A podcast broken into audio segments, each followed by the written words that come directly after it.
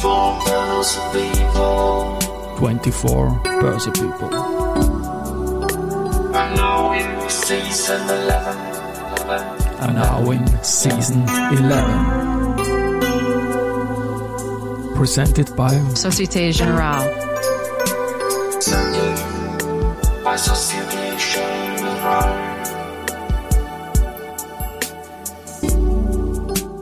Ja, herzlich willkommen wieder zur Serie 24 Börse People. Und diese Season 11 der Werdegang und Personality Folgen ist presented by Societe Generale. Mein Name ist Christian Drastil, ich bin der Host dieses Podcasts und mein 14. Gast in Season 11 ist Carolina Burger, Pressesprecherin bei Austrian Power Grid und leidenschaftliche Dressurreiterin und jetzt bei mir im Studio. Liebe Caro, Servus. Danke für die Einladung. Du hast mich irritiert jetzt im positivsten Sinne, weil du mitgenickt hast bei meiner schlechten Musik. Danke dafür auf jeden Fall. Danke dafür. Caro, wir kennen uns ewig. Journey, Karriere, Werdegang. Ich habe dich kennengelernt als Journalistenkollegin beim Format damals, als du dort warst, aber Karriere, Werdegang. Erklär mir doch mal ganz kurz. Nein, warte mal, jetzt unterbreche ich mich selbst.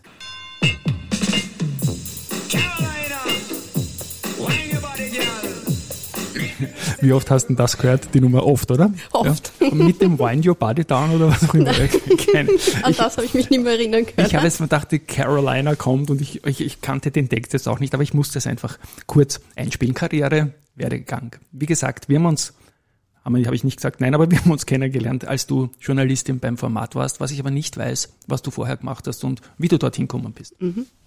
Ja, das war ein, ein ganz spannender Werdegang eigentlich, weil ich habe mich ganz lang nicht getraut, Journalistin zu werden. Einfach weil ich in Deutsch in der Schule so schlecht war. Same hier? Ja. ja genau. Und ähm, ich bin, also ich habe die Fachhochschule in St. Pölten gemacht für Telekommunikation und Medien und bin dann danach ähm, in eine Mediaagentur gekommen, die eigentlich nur so Schaltungen machen. Und da war ich ein Jahr, da war ich halt so 9 to 5, eher unglücklich. Nine to five. ja, Heute ist die Musik drinnen, ne? ja, voll. Ja. Eher ein bisschen unglücklich oder halt so, okay, man geht halt arbeiten fürs Geld. Und mein Du warst größtes Jungs und, jung und ich brauchtest war das jung und Geld, ja. brauchte das Geld. Und aus heutiger Sicht mein größtes Glück war, dass die damals ihre großen Kunden verloren haben und mich kündigen mussten. Okay. Das war der Zeitpunkt, wo ich mich einfach, wo ich gezwungen war, mich neu zu orientieren, weil die Mhm. Menschen sind ja manchmal eher faul und bleiben in ihrer Komfortzone. Ja. Und ähm, ich habe damals wahnsinnig geweint und geheult. Also es war irrsinnig schlimm, weil wenn du als junger Mensch, wenn dir wer sagt, ja, du bist, wir ich brauchen weine auch dich jeden nimmer. Tag. Genau, ja. Nein, Nein, nein, nein, oh ja, schon. Ich bin, bin sehr, sehr, nein, nein, nein. Aber ich kann mir es vorstellen, Ja, natürlich. also es war echt- also Kaum war beginnt so- was, dann, dann, dann sowas, ne? Ja. Und dann habe ich bei der Kindernothilfe angefangen und war dort so quasi, das war ein ganz kleines Büro in, im ersten Bezirk. Und die damalige Geschäftsführerin hat gesagt, naja, du machst ein bisschen Pressearbeit und bist meine Assistentin. Und da bin ich eigentlich das erste Mal mit dem Schreiben und mit dem, was immer mein Herzenswunsch war, in Verbindung gekommen. Und da hat sich für mich dann irrsinnig herauskristallisiert, dass Schreiben meine Berufung ist oder mein wahnsinniges Talent. Also ich kann nichts, aber schreiben kann ich echt ja, genau. gut. ja, ich kann überhaupt nicht schreiben, haben mir Ja. immer die Leute gesagt, aber ich habe, ich hätte was zu sagen, kann es aber nicht schreiben gut. Okay. Also so, es, Ja. äh, es gibt verschiedene Gründe im Journalismus zu landen. Ja. Format Ja. in der Verlagsgruppe News war es ja damals noch nicht, oder? Das war ja noch was Nein, da anderes war es selbstständig, Irgendwie, also da war es noch eigenständig, Ja, genau. also war es ein Magazin in der Verlagsgruppe. War toll. Hab ja, das war toll. Und ich habe damals das Glück gehabt, dass ich mit einem Mann zusammen war, der viel Kohle gehabt hat. Okay. Und der damals zu mir gesagt hat, du Caro, Wir, ich stelle keine persönlichen Fragen, liebe Hörerinnen, das war sie jetzt. das ja, genau. Ja, genau. Ja. und ähm, der mir damals ermöglicht hat, der zu mir gesagt hat, mach das, was dein Herz Mhm. dir sagt. Ich übernehme die Kosten quasi, die halt so laufend sind, wenn du es nicht schaffst. Und dann habe ich eben nochmal studiert, habe Publizistik studiert und habe dann über meinen Papa, weil es wahnsinnig schwierig, Ja. bei einem Medium reinzukommen, ähm, mich bei Format als Praktikantin beworben. Und die haben halt damals gesagt, ja, du kannst bei uns schon sein, aber wir zahlen dir nichts. Mhm. Und ich habe gesagt, ist mir wurscht, ich komme. Ich komme. Genau, Fuß in der Tür und so weiter. Genau. Aber ich gehe ja selten außer Haus und du bist schon eine, die ist auffällig geworden durch immer wieder Artikel. Also du hast dich da brav festgesetzt, glaube ich, oder? Naja, das war Ist gut also gelungen, auch, diese Karriere. Ja, das war auch wahnsinnig schwierig und das war die beste Ausbildung, die ich haben habe können, weil Mhm. du wirst irgendwie so ins kalte Wasser gestoßen und entweder du schwimmst oder nicht, weil damals war es, also sie haben mich dann einen Monat quasi Ja. so arbeiten lassen. Okay, na das, das geht gerade noch. Ja, Haben genau. sie sich gedacht, gut, die Burgsee Ja. ist eh jetzt Burgsee. eine Liebe. Ja. Ähm, da Gut. kann man schon, da Ja. kann man, also dann wurde ich quasi als freie Journalistin mit, also sie haben eigentlich mein, pra mein Praktikum nie beendet. Mhm. Ich habe gesagt, wie lange bin ich Praktikantin? Ja. Und der Martin Quauker hat Ja, gesagt, ja, hin, bleib ja. noch da und Ja. Ding und das geht schon und wir machen das schon. Und Ja. dann war ich eben freie Journalistin dort und man muss wirklich sagen, der Martin ist ein unglaublich guter Journalist, ein Ja. Finanzjournalist, der unglaublich viel Wissen hat und ja, unglaublich besonnen ist und so. Ja, genau, super. der, also der ist echt ein Der war ein wahnsinnig bisschen Mentor Chef für dich, eigentlich. kann man sagen, Ja, oder? der war Chef ein und Mentor, Mentor, ja. Weil ich also mit Finanzen bis dato überhaupt keine Mhm. Berührungspunkte hatte.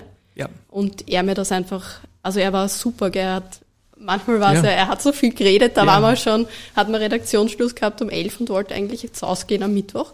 Und er hat dir aber noch erklärt, wie die Zinsen und warum das so ist und warum das so bei Lehman, was weiß ich, irgendwas ist. Ja. Ich hab gedacht, bitte, aber es war irrs irrsinnig wertvoll und super, weil er hat eigentlich die Ausbildung von Ja. die Ingrid Graber, Gra- Graberik, Graberik, genau, die war ja auch zu. Gast im, im Dezember war die Ingrid da, Also- oder im November, genau. Die, er hat uns einfach irrsinnig gut vorbereitet und wir Mhm. sind zu jedem Interview gegangen, so mit Wissen gespickt von Martin und dass wir auch die bösen Fragen stellen konnten, weil Mhm. wir eben gewusst haben, worum es geht. Ja. Ist das schwer gefallen, böse Fragen zu stellen, oder? Ist Nein. aber- nein, gar nicht. Nein, gar nicht. Gut. Innerhalb vom Format, also ihr habt euch ja doch ähm, positioniert als Wirtschaftsmedium, das sich durchaus auch immer wieder auch den Kapitalmarkt anschaut. Mhm. Hast du da eine Spezialisierung gehabt von den Branchen her, von den, von Naja. den Companies? Es war quasi so, wir hatten Redaktionssitzung Mhm. und da bist du halt mit deinen Geschichten reingegangen. Ja. Das heißt, ich war fast jeden Abend irgendwie unterwegs, weil ich Ja. Geschichten an Land ziehen wollte Genau. oder so irgendwie. Und ähm, die zweite große Unterstützerin, die ich bei Format hatte, war die Gabi Schnabel. Die hat mich Mhm. Eine auch langjährige Wirtschaftskollegin, Blattkollegin von mir, Wirtschaftsblattkurs von, von der Stunde Null weg. Ja. Die hat mich auch sehr unterstützt und hat mich viele Body and Souls machen lassen. Da Wo man quasi, aber es war, es hat sich, also ich habe mich bei Format, glaube ich, Müssen wir kurz auflösen, für die, die es nicht kennen, vielleicht da geht es um auch so Personality-Geschichten, oder? Body Genau, da ja? geht's um so was ähnliches wie wir jetzt, ja genau, von Genau. Managern, die da im Augarten dann mit euch herumrennen Ja, genau. oder so. Wir haben ja auch Genau. immer wieder Plauderläufe gemacht und Ja, ich freue mich, dass wir nach dieser Aufnahme auch noch einen machen, weil mit meinen schnellsten Laufzeiten, kann ich mich erinnern, habe ich mit 50, 60 verschiedenen Live Leuten Plauderläufe gemacht und da warst du dabei und das Ja, hat mich immer stimmt. gefreut. Genau. Stimmt, ja. Gut, wo ich dich damals abgeholt habe, kommt dann später in der Folge. Das werde ich dann erwähnen. Ähm, noch kurz zum Format. Es war ja die Zeit, äh, wo viel dabei war. Da war ähm, Lehman drinnen Mhm. zum Beispiel. Was hat das mit euch damals gemacht? Naja, da ist die Börse also so verfallen, so sch- rasch, wie sich das gar niemand vorstellen Genau, hat können. sowas habe ich in meinem Leben damals, und ich war damals schon lange an der Börse. Da hat es ja. die ganze Welt eigentlich erschüttert, Ja, weil man sich nicht vorstellen hat können, dass diese ABS-Produkte, glaube ich, waren das damals, Mhm. ähm, dass die so, also dass sowas überhaupt möglich ist. Ja. Weil das war ja schon sehr verschachtelt und wenn sie- Kredite verkauft werden, die faul sind und dann nochmal verkauft werden und sich dann irgendwo wiederfinden. Da gab es ja mal den Titel Asshole-Backed Securities. ja, genau. Asset-Backed und so weiter heißt in Wirklichkeit. Ah ja, es war eine wilde Zeit. War eine sehr wilde Zeit, ja. Und dann dein Umstieg. Das war dann doch ein Umstieg, ne? Zu Ja, dem Ort, voll. wo ich dich dann abgeholt ja, habe. Genau, also ich war dann bei einer Pressereise eigentlich mit der Raiffeisen Ah. und dort hat mich der Martin Heermann Ja. kennengelernt oder der war halt damals Pressesprecher von der Unica und dort habe ich dann das Angebot bekommen, ob ich nicht für die Unica arbeiten will. Und das war halt wirklich viel besser bezahlt als eben bei Format und bei Format hat sich abgezeichnet, dass die Zeiten schwierig wären. Und sie wurden auch hineingemerged, ja. Genau. Also mir fehlt's als Soloprodukt, sage ich an der Stelle. Subjektive Ja. Meinung, Christian, ja. ja. Und deswegen zur Unica. Und dann bin ich zur Unica gegangen, genau, war dort Pressesprecherin für die Unica Österreich. Da muss ich auch wieder einhaken für die Hörerinnen. Die Unica ist eine börsennotierte Gesellschaft, hat Landesgesellschaften. Österreich, nehm- nehme ich an, ist deutlich die größte und wichtigste. Und da sprichst du nicht über die Aktie als Pressesprecherin, sondern über Versicherungsprodukte. Genau, über Versicherungsprodukte, über Krankenversicherung, über ähm, Kfz-Versicherung, über Pensionsvorsorge, sowas. Das waren unsere täglichen Themen. Und das war halt irrsinnig spannend, weil als Journalist kennst du dich ja überall ein bisschen aus. Und dann konnte man eben bei der Versicherung richtig reintauchen und eben mit dem Background des Ja. Finanzverständnisses war das halt auch irrsinnig spannend, weil erstens mal ist das Produkt ein Produkt, das Menschen hilft. Ja. Und es gibt halt wahnsinnig viele Aspekte auch in der Versicherung, die spannend sind. Die riesige Gesundheitsgeschichte und so weiter. Und die Unica tut ja auch da, da viel immer wieder mit den ganzen Sportsachen oder auch jetzt Mavi Care und so. Mhm. Das wird sicher irgendwann einmal losgegangen sein. Ähm, Pressesprecher, da stellt man sich so vor, irgendwie, dass man da zu einer Pressekonferenz geht und dann macht irgendwer die Einleitung. Da steckt aber so unglaublich viel dahinter ja. einfach. Ne? Es ist so angefangen von, es kommen Journalistenanfragen rein, die man quasi mit der Fachabteilung bespricht und dann Antwortvorschläge für die Vorstände erarbeitet, bis dass man Vorstände für Interviews brieft oder ihnen sagt, was, was sich sympathisch anhört und was sich vielleicht ja. weniger sympathisch anhört. Also ich glaube, es ist immer, also am leichtesten arbeitet man als Pressesprecher, wenn man mit einem Vorstand zusammenarbeiten mhm. darf, der kritikfähig ist. Und den wirst du gehabt haben in der Unika, nehme ich an, ja. oder? Den, darf ich fragen, wer das war? Ja, der Hartwig Löger. Der Hartwig Löger. Der war Grüße an die VIG. ja, voll. Ja, was für ein Wechsel eigentlich. Na, aber gibt's in ja. der Bankenwelt auch, Stichwort ja. Django und so weiter. Was für eine Karriere. Ja, genau. Ja, ja. Mhm. Na, da, genau, der, der kleine Zwischenstopp. Nein, in, der Hartwig Löger ist ein Sir. Ein Sir. Ja, das, ein das Sir. Sieht, man ihm, sieht man ihm auch an. Grüße in den Ringturm jetzt. Das ist mhm. ja durchaus auch spannend, die ganze Geschichte. Ähm, Versicherungswirtschaft ganz kurz noch, da hat sich ja viel getan, äh, nicht nur mit dem klaren Trend zum länger Leben, was ja wunderbar ist, und der andere Trend, es gibt weniger Zinsen, das ist schwierig, Produkte darzustellen. Wie stelle ich mir jetzt äh, da die, die, die Kommunikation vor? Ich kenne es von börsennotierten Investor Relations Abteilungen, das ist stressig, weil du kannst Event-Driven von der ganzen Welt angerufen werden. Das, ist das eher gleichmäßig gewesen oder gab es da auch so Hotspots? Ja, die Lebensversicherung war sicher immer ein Hotspot. Ja. Vor allem, weil da halt viel Kleingedrucktes drin ist, was ja. Kunden oft nicht verstanden haben, mhm. weil dann irgendwelche Klagen oder so kamen. Aber ja, ja die Lebensversicherung ist insgesamt, glaube ich, ein schwieriges Produkt. Ja, jetzt gibt es endlich wieder ein bisschen Zinsen und es tun sich die lieben Kollegen in den Türmen wieder leichter, ja, wieder leichter. was darzustellen, was ja gar nicht so, man glaubt immer, die Versicherungen und die Banken sind böse, aber wenn es keine mhm. Zinsen gibt, was willst du denn machen? Ins Risiko gehen darfst du und willst du auch nicht. Ja. Das ist eine schwierige Geschichte, wo man, glaube ich, 15 Staffeln extra drehen könnten und das war eben der Ort der Unika Dauer, äh, wo ich dich beim zweimal, glaube ich, zum Laufen ja, ab und zwar immer Tag zur Prater Mittagspause ja, genau. von dir. Ja. ja genau.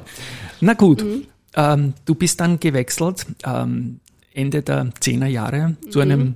auch riesigen Unternehmen, das leider nicht an der Wiener Börse mit Aktien notiert. Ich habe dem Unternehmen im Vorjahr einen Preis gegeben für die lange Phase als Bond-Emittent. Mhm. Die haben da Traumhaftes gemacht. Wir sprechen über die Novomatic. Ja. Riesen und sie lächelt schon. Ja, auch da ein paar Worte bitte, Caro. Ja, Wahnsinn. Also wenn man jetzt so die, also ich habe bei der Novomatic beim Stefan Krenn gearbeitet. Auch in den seiner lassen wir lieb grüßen. Haben. Ja, den auch ja. lieb grüßen. Und ähm, das war auch eine sehr spannende Zeit, einfach weil das Glücksspiel an sich ein sehr spannendes Thema ist. Ja. Und wenn man jetzt die zwei Unternehmen vergleicht, also Unica und ähm, die Novomatic, dann muss man schon feststellen, dass was da ein Mensch geschaffen hat, nämlich der Professor Graf, mhm. der hat in einer Generation quasi ein Weltunternehmen auf die Füße gestellt, das in 70 Regionen, also 70 Ländern tätig ist, das mehr als 33.000 Mitarbeiter mhm. hat. Wahnsinn. Also ein unglaublich erfolgreiches Unternehmen. Und da muss man schon den Hut ziehen und sagen, das ist schon eine gewaltige Leistung und der hat ein irre, irrsinniges Gespür, ein unternehmerisches Gespür, mhm. ähm, einfach für, für wie man wirtschaftet na, wirklich ganz großen Respekt. Ich kann mich erinnern, als damals ein IPO irgendwie in der Luft hing, haben wir herumgerechnet und ich bin damals auf Rang 6 in der ATX-Kapitalisierung, also knappen ATX-5-Platz, also sogar größer als ja. beide Versicherer gemäß Börsewert, ja, wenn man damals die Valuation herangezogen hätte, die irgendwie auf Basis der Zahlen möglich gewesen wäre. Ja, und das ist auch das Spannende draußen ja. in Kumpolskirchen, weil man glaubt immer, es ist nur Glücksspiel, aber die haben eine Tischlerei, die haben eine Kfz-Werkstätte, die haben eine Lackiererei, die haben wahnsinnig viele Lehrlinge. Also es ist wirklich ein Betrieb, wo viel mehr als nur Glücksspiel dazugehört, mhm. was man oft nicht weiß. Und weil es so weit war, habe ich dich nicht zum Laufen, ja, nicht zum Laufen abgeholt. Ja. ja. genau. Und weil ich auch da wirklich gerade in der, in der Pause war. Da waren die Ziele erreicht und da war ich gerade in der Pause. Bei der nächsten äh, Stelle, wo du jetzt aktuell schon seit fünf Jahren bald bist, mhm. dort würde ich dich gern mal wieder zum Laufen abholen, weil das ist nämlich meine Urlaufbase. Ja. alte Donau, sage ich jetzt mal als Donaustädter Wagramer Straße, die APG, die Austrian Power Grid. Erzähl mal kurz über das Unternehmen. Wer seid ihr? Ja, das war eigentlich, also wir sind äh, der überregionale Stromtransporteur von Österreich. Also es gibt ja das überregionale Stromnetz und die Verteilernetze, mhm. die dann quasi den Strom zu den Kunden bringen. Wir sind so quasi die Stromautobahn. Mhm. So Im quasi Herzen die braucht man halt. Ne? Im Herz, genau. Und ihr seid eine Tochter vom Verbund? Wir sind eine Verbundtochter, eine hundertprozentige, sind mhm. aber seit der Liberalisierung ähm, sehr strikt getrennt und können deswegen auch in der Pressearbeit sehr unabhängig arbeiten. Aber die chinesischen Mauern, die muss sowieso geben. Ne? Das, genau, ist, das, ist das klassische Thema. Aber als, als du bist Pressesprecherin wieder, oder? Das habe ich jetzt abgekürzt irgendwie. Ja. Das, was gibt's da zum Pressesprechen? Ich meine, du bist seit 2019 dort. Da ist ja in Wahrheit, glaube ich, in den letzten fünf Jahren, du kannst das nicht vergleichen mit früher, weil du da noch nicht da warst, äh, glaube ich, mehr passiert als in den 30 ja, Jahren Wahnsinn, zuvor. Ja. Also ich glaube, mit dem Thema Strom und mit dem Thema Erneuerbare und mit dem Thema Netzausbau sind wir mhm. einfach am Puls der Zeit. Weil wenn wir die Energiewende schaffen wollen, dann ist das Nadelöhr, sind das Nadelöhr die Netze, mhm. weil nur wenn wir es schaffen, quasi den volatilen Strom, also Erneuerbares, Sonne, ja. Wind, Wasser dorthin zu transportieren, wo wir es speichern können oder wo wir ihn nutzen können, mhm. schaffen wir die Energiewende mit ja. grünem Strom halt oder mit nachhaltigem Strom. Und wie nachhaltig können dann die Autobahnen selbst sein? Das, naja, ja. also ja. das ist eine gute Frage, weil das muss man sich natürlich vorstellen wie einen See. Man kann okay. Strom ja nicht trennen. Ja. Also es kommt Atomstrom, ja. Kohlestrom, Gas, also Strom aus Gaskraftwerken. Man kann ihn auch nicht speichern irgendwie. Ne? Nicht, naja, du kannst ihn nicht separiert speichern. Genau. Du kannst jetzt nicht sagen, ja, du speicherst da nur, also ja. Ja, die geneigten Hörerinnen und Hörer. Aber jetzt gehen wieder meine Strom Stromhändlerprüfungsfragen ja. weiter. Da habe ich auch die APG erwähnt und was glaubst du an, wen ich da gedacht habe? Ich habe ja an dich. Ich kenne jemanden bei der APG, ja. genau. Ja. Na, und na, das ist spannend, wie Österreich da aufgestellt ist. Und in der, in, der, in der Pressestelle musst du dich dann mit dem Verbund abstimmen oder ist das vollkommen autark? Nein, das ist autark. Weil, weil die sind ja doch ein börsennotiertes Nein, Unternehmen. Das ist komplett autark. Ja. Und natürlich wollen alle mitreden jetzt beim Strom, so Politik und, und überhaupt eh alle, ne, so wie bei der Aufstellung dann. Wie geht's euch damit? Ich glaube, ihr seid relativ gut und stark aufgestellt. Ja, oder? Strom ist wie ein bisschen das Wetter. Ja. Da glaubt jeder, er kann halt mitreden. Und nein, aber um ernst zu sein, es ist ja damals, wo ich gekommen bin, mhm. ähm, auch der Christoph Schuh dann in die, äh, also in die Kommunikationsführung aufgestiegen. Genau. Also, mhm. und ähm, seit der Christoph da ist, ist wirklich wahnsinnig viel weitergegangen, glaube ich auch, muss man ja. so, also so sagen. Ein Credit und, to him. Ja. Und, und, auch die Vorstände sind brav, finde ich. Die artikulieren ja. sich recht gut immer wieder. Der Gerd Christine ist ein super ja. Vorstand, also ja. auch, auch ein, ein sehr kritikfähiger Vorstand. Und er ein erklärt Vorstand, auch viel der sehr Videos viel genau. nachdenkt genau. über das, was er tut und ein Vorstand, der sehr rücksichtsvoll mit Menschen mhm. umgeht. Mhm. Also eigentlich ein sehr, ein wirklich cooler Vorstand. Ja, arbeite ich sehr gern für ihn. Und ähm, also der Gerd Christina ist unser technischer Vorstand, der halt natürlich immer oder sehr stark im Vordergrund steht, weil, weil wir halt oft Anfragen zum Netzausbau und zu den technischen Dingen haben. Und dann natürlich auch der Thomas Karel bei uns, mhm. der so für mich ein bisschen der Papa von der APG ist, wenn ich das so sagen Schön, darf. Ja. Weil ich glaube, er ist seit der Stunde Null dabei und er strahlt eine unglaubliche Ruhe aus. Er ist wahnsinnig gelassen. Er kann sehr gut ähm, komplexe Dinge beantworten oder findet sehr gut Lösungen. Also auch ein ganz toller Vorstand. Wunderbar. Ich finde, ihr habt ja unglaublich viel zu erzählen. Wenn man da in Vorbereitung zum Gespräch war ich kurz auf der Homepage, da kann man wirklich reinkippen, was man da alles mitkriegen und lernen kann, wie sich auch der Strom in Österreich zusammensetzt, irgendwie die Gewinnung. Und wir haben ja ein gewisses Privileg namens Wasserkraft in diesem Land und das wird natürlich genutzt, so gut es geht. Ne? Genau, also wir haben das ganz große Glück eben, Gefälle Donau, das ne? Gefälle in der Donau da ist. Und ähm, das macht unseren oder das bringt einen hohen erneuerbaren Stromanteil, mhm. weil Österreich ist ja grundsätzlich eher ein Stromimporteur, ja. aber eben durch die hohe Erneuerbare und weil wir eigentlich auch schon sehr gut eben vor mhm. allem Windstrom ausgebaut haben, ähm, gibt immer wieder Zeiten, wo wir auch sehr viel exportieren können. Mhm.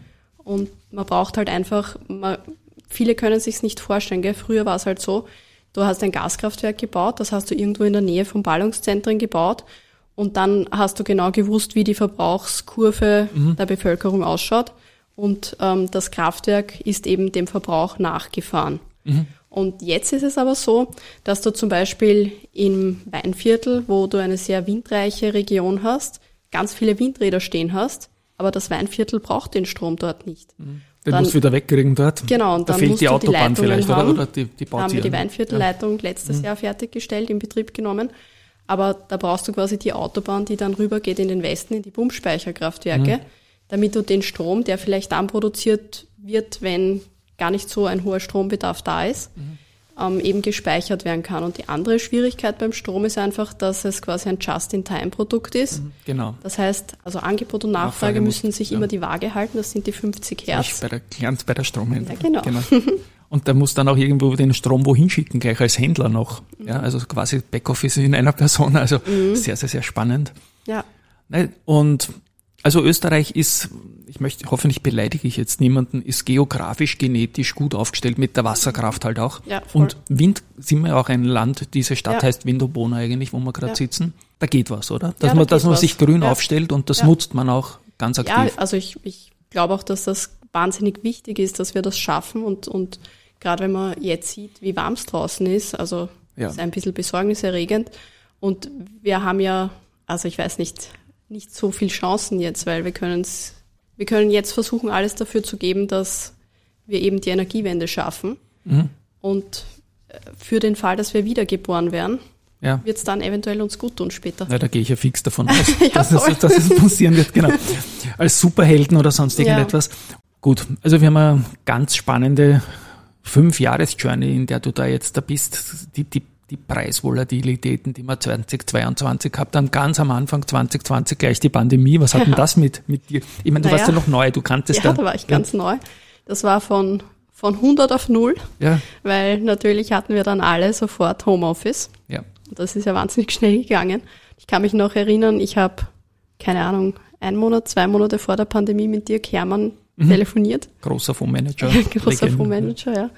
Und ich habe, und er sagt zu mir, was haltest denn du von der Pandemie? Da ist ja gerade in China und so, da hört man überall. Und ich sag, du, ich fürchte mich eigentlich nicht, bis das bei uns ist. Okay. Ja, er ist ein Ballonfahrer, der ist sicher Ja. in der Luft gewesen die Ja. ganze Zeit. Ja, na, das war eine Zeit, die, die, die, die arg war. Nein, also wie gesagt, Strom, es hat sich jetzt wieder alles ein bisschen beruhigt. Es ist eine ganz spannende Sache. Die APG-Homepage werde ich verlinken und mache da mal kurz einen, einen Stopp an der Stelle, komme aber zu einer Facette, die dich ausmacht, glaube ich, seit Jahren, wenn man privat auf Social Media mit dir vernetzt ist, dann kommt man an den Pferden nicht vorbei. Auch da bitte ein paar Worte. Ja, das stimmt.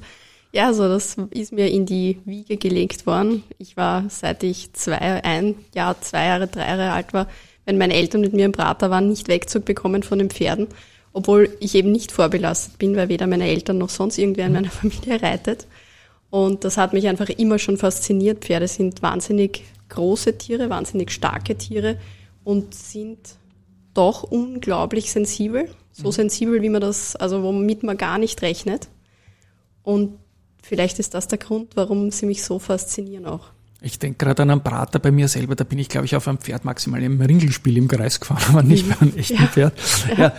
Ich durfte dich anmoderieren, das haben wir natürlich besprochen, als leidenschaftliche Dressurreiterin. Soweit ich mich erinnern kann, ist das aber dann doch eine neue Facette gegenüber unseren letzten Kontakten so vor sieben, acht Jahren, oder? Ja, stimmt. Also ich, ich war, wie ich 22 war, also knapp über 20, habe ich mein erstes eigenes Pferd gehabt. Das war eine Lipizzaner-Stute. Und ähm, die habe ich dann mit einem Profi ausgebildet. Und irgendwie ist es ja, also auch wenn man jetzt in die Medien schaut, der Dressursport gerät immer wieder in Verruf, einfach weil es so brutale Ausbildungsmethoden gibt. Und das war auch damals so. Man denkt sich immer, wenn man einen großen Meister hat, der viel besser weiß, was man tun soll, dann ist das schon in Ordnung, was der macht. Und ich bin mit dem Pferd auch weit gekommen, also von A bis LM. Und dann sind wir angestanden, Was heißt das? ähm, von Anfänger bis Leichtmittel. Okay, leicht mittelgut. Ja. Und dann sind wir angestanden. Also der fliegende Galoppwechsel, den hat sie dann nicht mehr erlernt und wir haben auch nicht gewusst, woran das liegt und das konnte man ja auch nicht lernen, wurscht, was man angewendet hat. Und für mich ist dann der Punkt gekommen, wo ich gesagt habe, es ist wahnsinnig teuer, das Reiten. Ich stecke da unglaublich viel Kohle rein und in Wahrheit habe ich keine Freude, weil ich jeden Tag zum Training muss und jeden Tag eine Stunde angeschrien wäre. Und eigentlich die Freude am Reiten komplett verloren habe. Und dann habe ich die Stute verkauft nach Deutschland. Und dann hat's da Leid dann in der Sekunde, oder? Naja, es war schon schwierig, wie ich Ja. sie damals am Anhänger raufgeführt habe. Ja, das Na war eine. Challenge. Also da hatte ich schon Tränen in den Augen, ja, das kann man sagen. Und ähm, dann habe ich einfach eine Pause gebraucht und gemacht und habe halt, ja, war halt einfach weg vom Sport. Und wie ich dann wieder zurückgekommen bin, das war eigentlich, hat sich das durch einen Zufall ergeben, weil eine Freundin von mir Pferde hatte und die ist eine, in eine finanzielle Schieflage geraten und musste sich von ein paar Pferden trennen und ich Okay. habe ein Pferd dort gerettet und habe gesagt, gut, auf dem kann man wahrscheinlich nie wieder reiten, weil die hatte hinten am Sprunggelenk eine Verletzung und auf der konnte man auch nie wieder reiten. Aber ich werde sie decken lassen und spiele halt ein bisschen mit ihr, weil reiten mache ich eigentlich eh nicht. Und dann habe ich zwei Fohlen gezüchtet. Mm, Dann habe ich einen guten Platz für sie gesucht. Dann eigentlich habe ich sie eingetauscht gegen ein anderes Pferd, dann habe ich sie wieder zurückgekauft. Also Die ganz alte- wilde Geschichten. Gell? Die- Genau. Und ähm, das letzte Pferd, das ich dann hatte, war aber leider auch quasi physisch nicht in der Lage, das zu leisten, was ich mir halt gewünscht habe. Die habe ich dann auch verkauft. Und dann habe ich wirklich ein absolutes Glück gehabt und habe in Deutschland eine Oldenburger Stute über Facebook gesehen, die wahnsinnig billig dort angeboten war für die Abstammung, die sie hat. Über Facebook ist spannend, Facebook, ja. Ja. Und dann habe ich mir gedacht, ja, okay, ich fliege da rauf und schaue mir das Pferd an und hol's halt nach Österreich und wenn es nix ist, dann verkaufe ich es halt wieder. Und die habe ich jetzt ausgebildet von ganz unten Mhm. bis M. Und jetzt sollte man sie lachen Und- sehen. Ist, jetzt jetzt, Ja, ist, jetzt ist wieder urschade, dass kein Videopodcast Ja, ist. Ja. das stimmt. Genau. Und wir werden am 23., 24. März unsere erste M-Aufgabe reiten am Turnier. Da freue ich mich schon wahnsinnig. Das heißt mit Startnummer und so und, Ja, genau, mit Und- allem. und da gibt's Der- dann Richterin, Kampfrichter, oder? Ja, genau, da habe ich jetzt meine Dreierlizenz erritten. Und da musst auch Und- du irgendwie deine Skills üben, ne? deine, Ja, deine ja. Artistical Performance und so weiter. Ja, du brauchst vor allem, du musst einen Ausgleichssport Ja. machen, damit du die Stabilität am Pferd halt hast. Und du brauchst halt sehr viel Körperspannung, Mhm. weil sonst. Und ist dann dein erstes Startnummern-Ding beim Na, ich bin mit ihr bin ich schon jetzt Ja. ähm, von der A, L, Okay. Mhm. LM, LP, alles gestartet und jetzt kommt M. also Aber jetzt wird spannend, jetzt- weil jetzt ist es quasi die erste Klasse, die quasi in der Höhe ist, wo es wahrnehmbar ist. Na, da, da Mhm. drücke ich die Daumen. Es ist ein zufälliger Reiterinnen, sage ich mal, Schwerpunkt in diesem Podcast zuletzt gewesen. Ich nenne da die Julia Kiestner natürlich, die Ja. Daniela Teichmeister oder auch die Karin Lehnhardt, die Silvia Wendecker von der Wiener. Also das ist ein echter Schwerpunkt. Liebe Grüße an alle. Und was ich dich auch noch fragen darf, ähm, gemäß Vorgespräch, du bist als Investorin irgendwie Real Money nach wie vor noch irgendwie dabei oder auch Ja, da ein paar Worte dazu. ja. Ja. Also ich habe vor zwei Jahren angefangen, ähm, also es war eigentlich, ja, es war, ja, vor zwei Jahren habe ich angefangen eigentlich mit einem Todesfall, nämlich mit dem Freund, den ich erwähnt habe, der, mit dem ich zusammen war. Von dem habe ich mich dann getrennt. Wir waren aber trotzdem befreundet und der ist dann verstorben und hat mir aber ein bisschen Geld hinterlassen. Und dann habe ich quasi mich mit der Frage beschäftigt, was, wie lege ich es an oder wie mache ich das jetzt? Und habe dann vor zwei Jahren begonnen, also mit Immobilien habe ich mich schon länger beschäftigt. Da habe ich eben auch ein Hörhand-Seminar mal besucht, ein dreitägiges. Aber es war, also es war lustig, es, der ist auch super, es, Ja, ja. aber Ihr seid Idioten du alle. brauchst trotzdem, du brauchst trotzdem Geld, um in Ja. Immobilien zu investieren. Also mit 10.000 Euro funktioniert das nicht. Ähm, und vor zwei Jahren habe ich dann die Jens Rabe Akademie Sagt mir auch was. besucht. Ja. Mhm. Und da bin ich nach wie vor. Und ähm, der hat quasi einen, eine Online-Academy, wo er dich ausbildet, wie du vorwiegend in US-Aktien investierst, mit einer gewissen Optionsstrategie auch dahinter. Fein. Und nach dem Modell Wow. trade ich jetzt eigentlich nur Also US-Aktien. ja. riesengroßer Respekt und viel Erfolg damit. Ich denke, da wird es auch um Stillhaltergeschäfte und solche Sachen gehen. Ganz, ganz das spannend. glaube ich nicht. Naja, noch riskanter. Ne? nein, nein, nein, gar nicht. Nur Aktien. Nur Aktien, ja. M und E hast du quasi ein MBA, da steht M und E. Ja, voll. Ich habe schlecht geschrieben, wie der MBA hast du auch gemacht und zwar an der noch, auch noch mal so nebenbei an der Quadriga University. Diese Quadriga hängt Ja. nicht mit Superfun von Baha zusammen. Ja, voll. Nein, das war Nicht. in Berlin eine Uni. Ja. Das war damals quasi, das habe ich aus therapeutischen Gründen machen müssen, War weil das ich, physisch vor Ort oder war das? ja, das war physisch vor Ort. Wahnsinn, Also da ja. war ich jedes Wochenende dort, sicher eineinhalb Jahre. Das war quasi eine therapeutische Maßnahme, weil mein Leben damals ein bisschen eine, ein, Tie- einen Tiefpunkt erreicht gehabt hat. Und jetzt hast du wieder Power. Und jetzt habe ich wieder Power, nein. Aber das war Das ist die- damals die- die Firma, einfach, ne? da habe ich einfach was braucht, ein Ziel, das ich verfolgen kann und, und weißt du, eh sowas, wo du sagst, gut, da hast du eine Aufgabe und da musst lernen und da gehst Und das macht man dann auch, ne? Und Ja, genau, da, ja. Nein, das finde ich eh, eh stark. Auch eine schöne Zeit. Komme ich zu meiner Schlussfrage. Das ist immer die gleiche. Tipp für jetzt 18, 19, 20, 20-Jährige, die ein bisschen in die Kommunikation, das ist so dein, dein Schwerpunkt, Unternehmenskommunikation, Pressesprecherin, die in diese Branche irgendwie so mal einen Fuß in die Tür, wie macht man das am besten, glaubst du? Hartnäckig bleiben, Ja. dranbleiben, Mhm. auch Kontakte nutzen, vor allem für Frauen. Ich glaube, Frauen sind da viel ähm, introvertierter als Männer. Aber es gibt viele Pressesprecherinnen, oder? Ja, Das sind stimmt, aber ich glaube, Netzwerke bilden mehr Männer. Also da sind Frauen Okay. deutlich schwächer wahrscheinlich. Und da ich Frauen nicht außer haben, Haus gehe. Ja. Ich, aber ich, die Leute kommen Ja. zu mir, das ist auch schön. Ja. und da haben sicher Frauen auch oft einfach Berührungsängste, einfach wen anzurufen und sagen, du hast du einen Job für mich, ich Mhm. suche einen. So einfach, gell? Also ich glaube, man muss viel reden, viel kommunizieren. Und man darf sich ruhig trauen, oder? Man keine ruhig keine trauen, Angst ja. haben, da beißt Genau, niemand so ja. wirklich. Ne? Vielleicht ein bisschen, aber nicht, nicht so wirklich. Liebe Caro, ich spiele meinen komischen Abspann. Das hat mir riesig Spaß gemacht. Ich glaube, man hat es eh gehört. An euch da draußen, danke fürs gemeinsame Eintauchen in eine weitere Zeitreise im Börse People Podcast und ein Tschüss einmal von meiner Seite. Vielen Dank, dass ich da sein durfte. Ciao. Ciao, jetzt gehen wir noch laufen.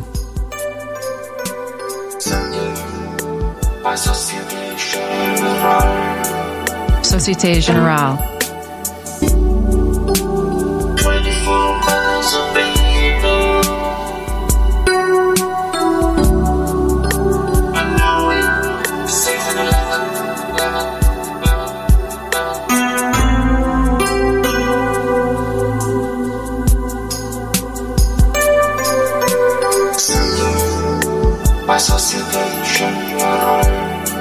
Société Générale.